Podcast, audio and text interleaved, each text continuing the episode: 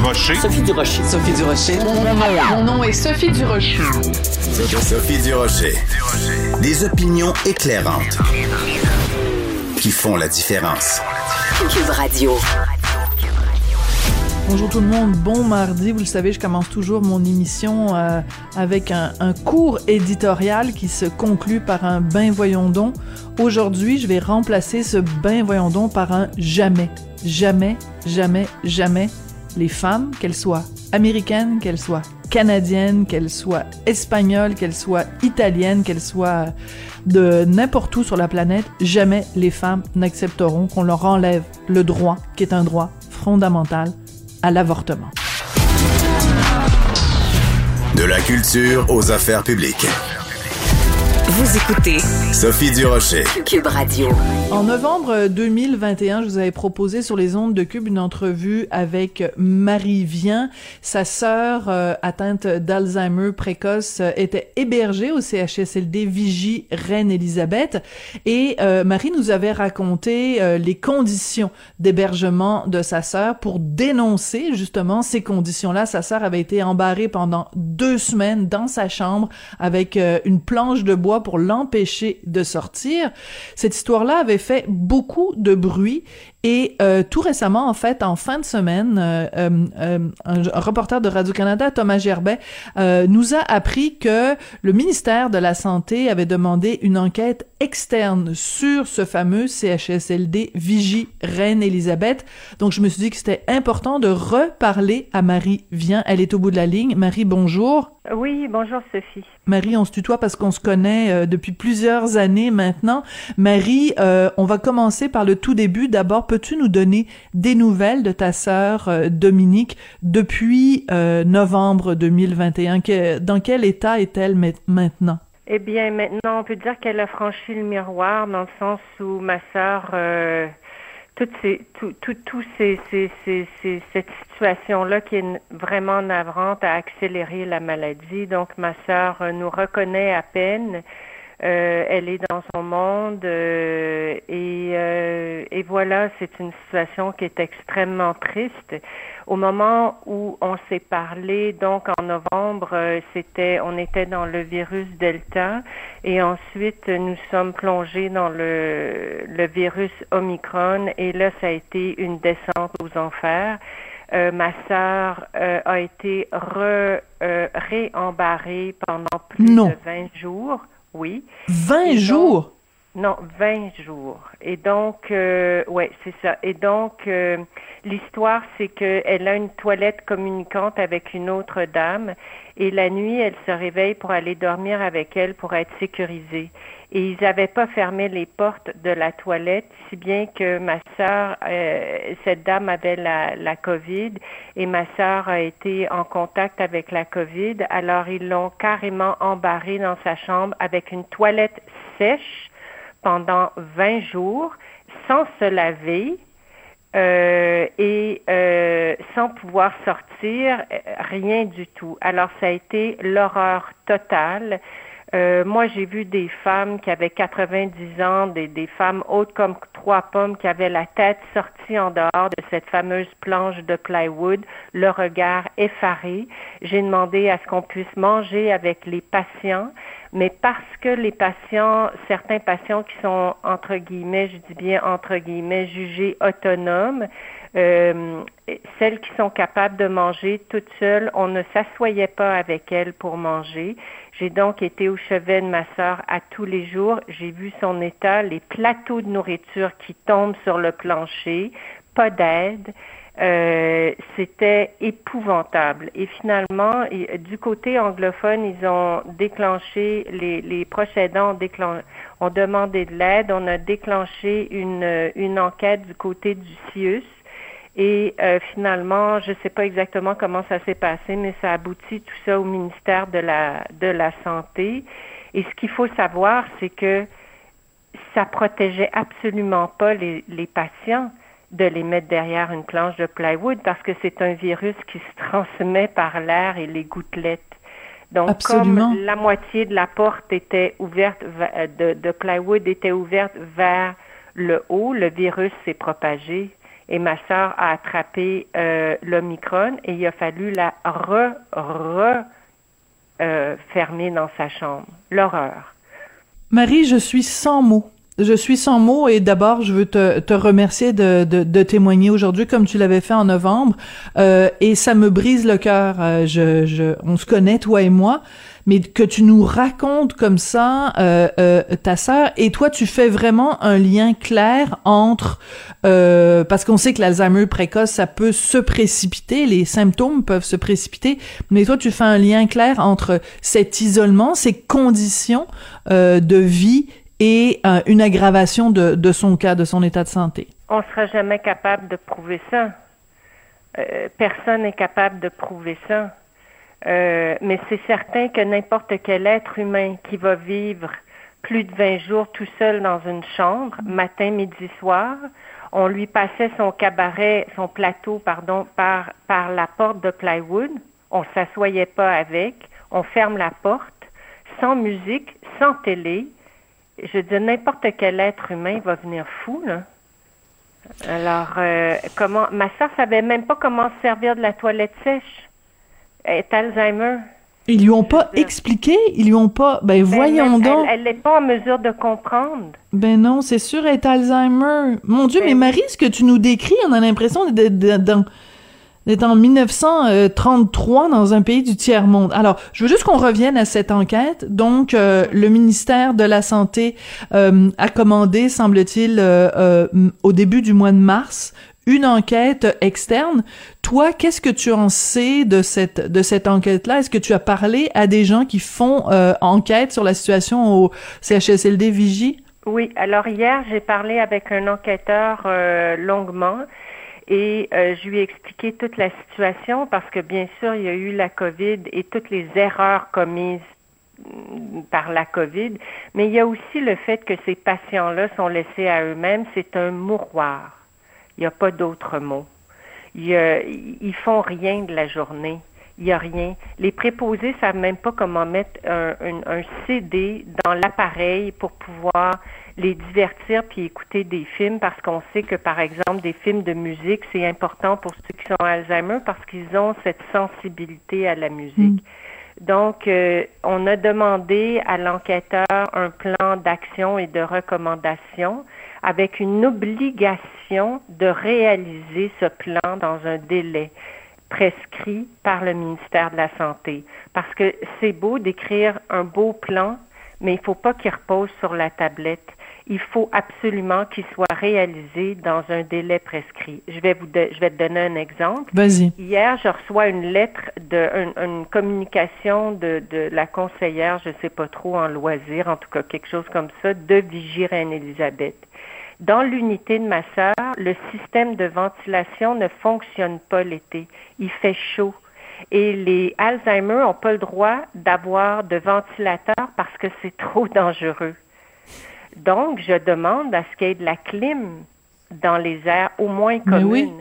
Et comme et, ils disent oui, oui, il y a des endroits pour se rafraîchir, mais les personnes qui sont Alzheimer, l'unité est complètement fermée. Donc, ils n'ont même pas accès à l'unité, à des, des coins dans le CHSLD qui sont rafraîchis par la clim. Et la ventilation fonctionne pas et elle nous écrit euh, un beau mail Oh, oh, oh, le soleil s'en vient. Ben oui, oh, oh, oh, le soleil s'en vient. Je sais ce que ça veut dire. Ça veut dire des petits vieux qui sont dans leur chaise roulante à crever de chaleur parce qu'on pense que les Alzheimer ont pas chaud. Ça, ça me révolte. Je veux dire, il n'y a pas d'autre mot. Mais je le sais, puis euh, tu, tu m'avais parlé l'été dernier, on s'était parlé, euh, et, et tu me disais justement à quel point ça n'avait aucun sens que les, euh, les, unités soient pas climatisées. Puis on le sait, au Québec, hein, on crève de chaud l'été, on crève de froid l'hiver, puis on crève de chaud l'été. Donc, euh, Marie, je vais te poser la question très clairement. Quelles sont tes attentes par rapport à cette enquête-là et par rapport aux conclusions de l'enquête et par rapport aux actions qui seront prises une fois que l'enquête va être terminée, que le rapport va être rendu? Alors, plus jamais, plus jamais on barricade des gens derrière une porte plus jamais. Ça ne se fait pas. Les gens qui sont malades d'Alzheimer ne sont pas du bétail. et donc qu'on trouve des solutions plutôt que les barricader. La solution aurait été évidemment de mettre les malades dans une zone rouge. Ça, c'est la première chose. La deuxième chose, c'est qu'on demande à Vigie d'avoir un plan d'action pour stimuler ces gens pour les accompagner. Moi, je mange avec ces malades et je vois que quand je suis avec ces malades-là, la plupart étant des femmes, je mets de la musique. Euh, À un Hmm. moment donné, je vois la tendresse, la lumière qui réapparaît sur le visage de ces gens. Ces gens vivent dans le temps présent. Ils ont droit à avoir leur moment de bonheur. Plus jamais on isole les gens. Il y a un très grand balcon qui est, qui est en béton. Il est sale. Euh, Est-ce qu'on pourrait pas nettoyer le balcon, avoir des chaises pour que ces gens-là puissent s'asseoir dehors? En ce moment, il y a une petite banquette en bois, toute usée. Les vieux qui sont pour la plupart maigres ne peuvent pas s'asseoir sur des banquettes de bois.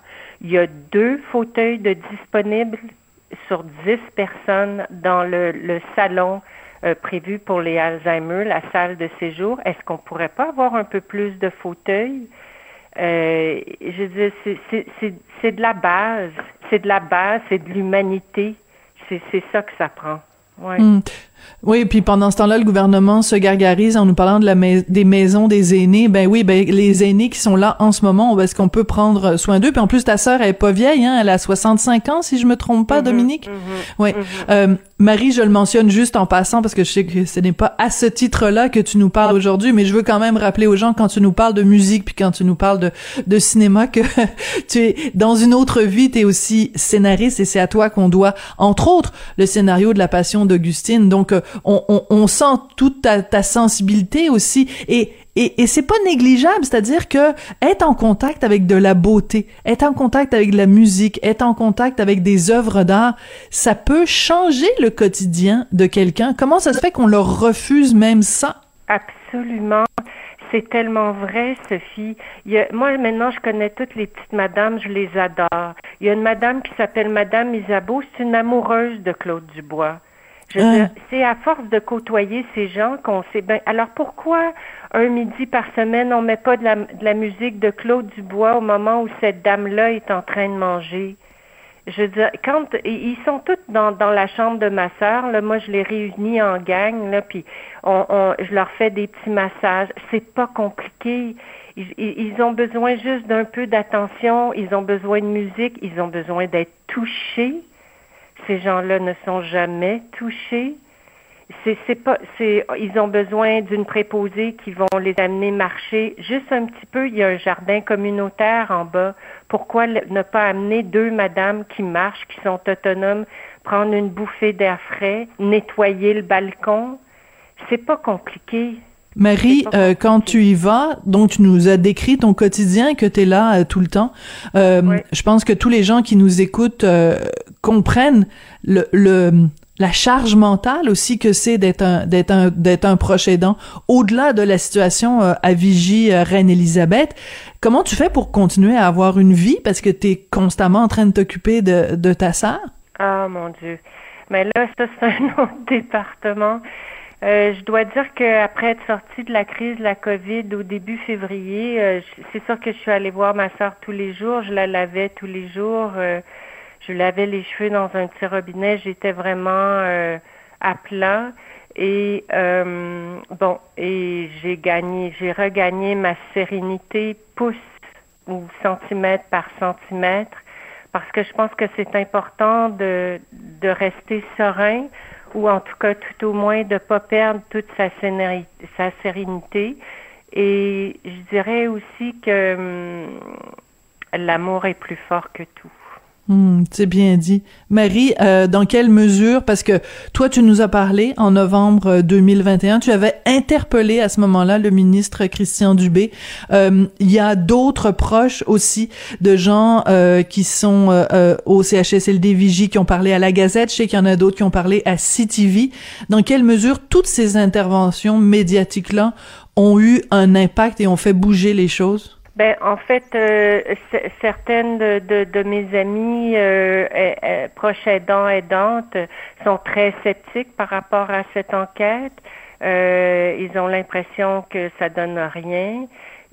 Moi, je suis un peu plus optimiste en me disant que, que, que finalement, le fait de se révolter, le, le, le, citoyen ou la citoyenne a quand même une forme de pouvoir et j'ose croire, mon Dieu, j'ose vraiment croire que le ministre va nous entendre et que ça, ça restera pas, le rapport ne restera pas sur la tablette. Il y a des patients au sixième étage en ce moment qui souffrent. Ils n'ont pas les mêmes besoins que ceux qui sont Alzheimer.